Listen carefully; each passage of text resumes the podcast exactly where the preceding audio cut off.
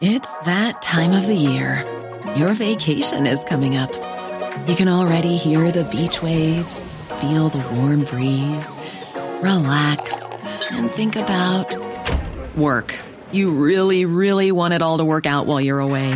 Monday.com gives you and the team that peace of mind. When all work is on one platform and everyone's in sync, things just flow wherever you are. Tap the banner to go to Monday.com.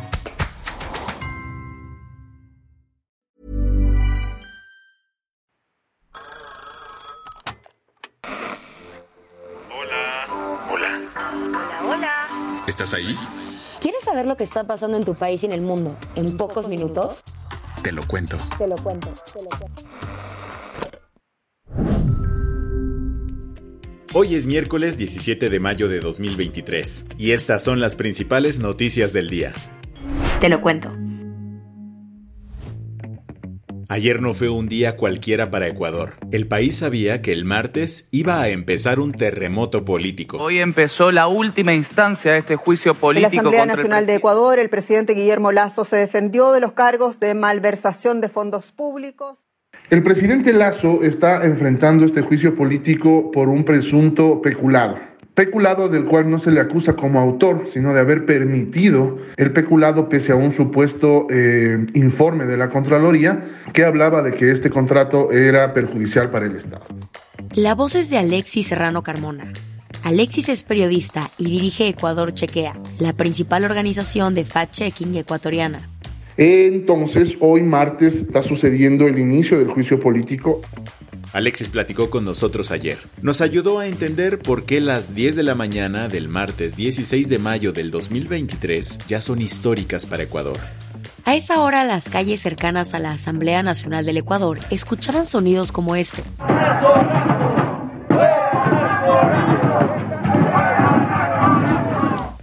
Al interior de la Cámara no hubo tamborazos, pero sí el primer juicio político contra un presidente en la historia de Ecuador. Con uñas y dientes, Guillermo Lazo usó 40 minutos para defenderse. Así quieren convencernos de que este juicio es necesario. Pero esa es otra falacia más. Hablemos pues de quien ha aportado a la verdadera estabilidad a este país. El presidente insiste en que él no tuvo nada que ver en este caso de presunta corrupción. El chanchullo está relacionado con unos contratos con empresas para transportar petróleo. Estos se firmaron durante el gobierno anterior, el de Lenin Moreno, quien gobernó Ecuador entre 2017 y 2021. Aún así, hay grupos políticos que están pidiendo la destitución de Lazo por este tema. Han intervenido ya los dos interpelantes de- del presidente Lazo, la asambleísta correísta eh, Viviana Veloz, que es de la bancada de UNES, y el asambleísta Esteban Torres, que es del Partido Social Cristiano, los dos principales movimientos que se han unido para promover el juicio político contra Lazo. Y es justo a ellos a los que Lazo acusa de Yo los acuso de intentar destruir la credibilidad, no de esta presidencia, sino de la, de la democracia misma. Alexis nos contó lo que tiene que ocurrir para que el presidente deje su oficina.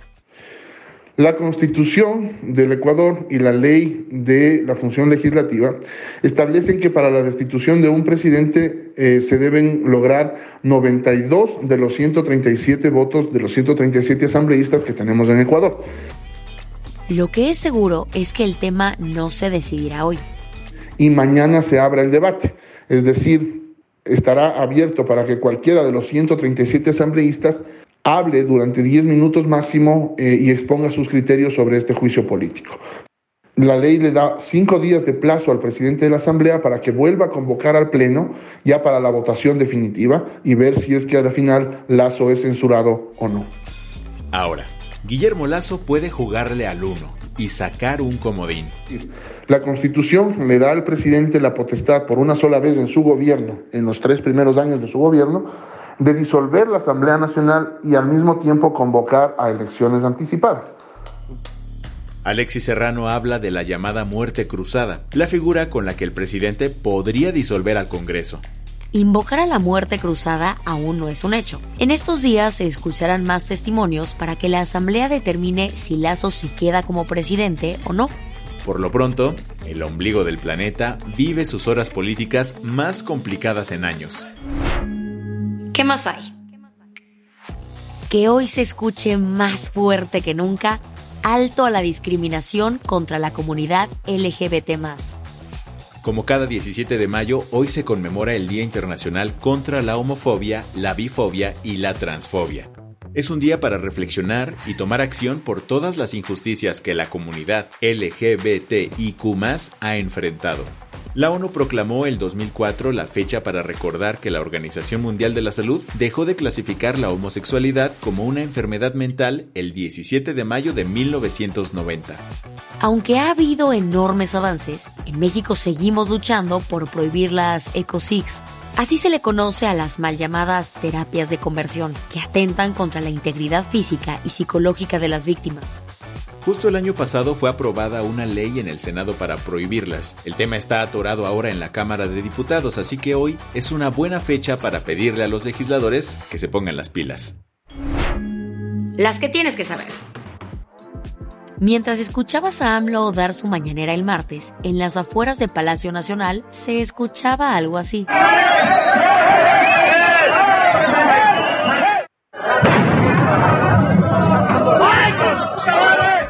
Y es que integrantes de la sección 22 de la Coordinación Nacional de Trabajadores de la Educación intentaron ingresar a Palacio Nacional para entregar un pliego petitorio. ¿La razón? Entre varias cosas, exigían un aumento salarial del 100%, rechazando así la política que dio a conocer AMLO el lunes, que promete un aumento del 8.3%, pues señalan que este es insuficiente.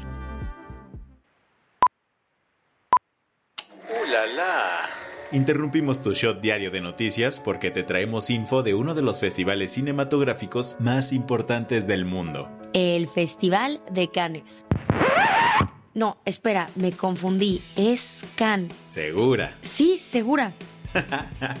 Va, lo digo yo. Esto es lo que tienes que saber hoy sobre la edición 76 del Festival de Cannes.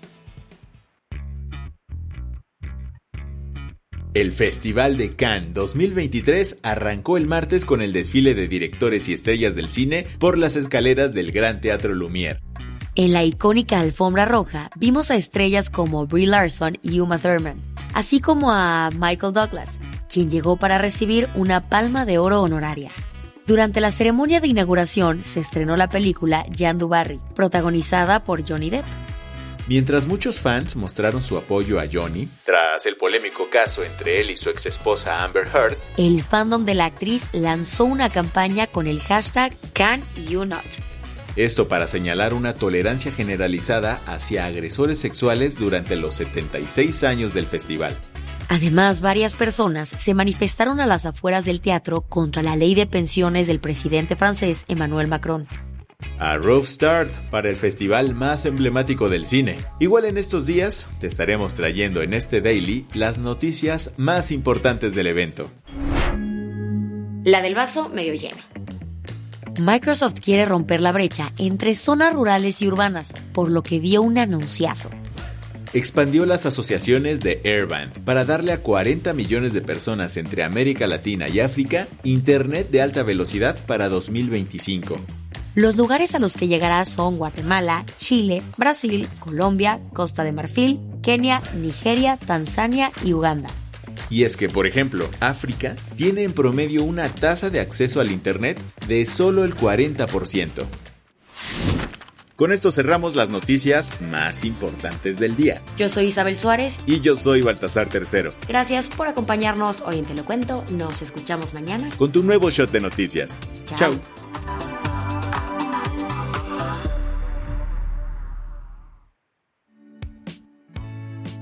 Este noticiero es una producción de Te lo cuento.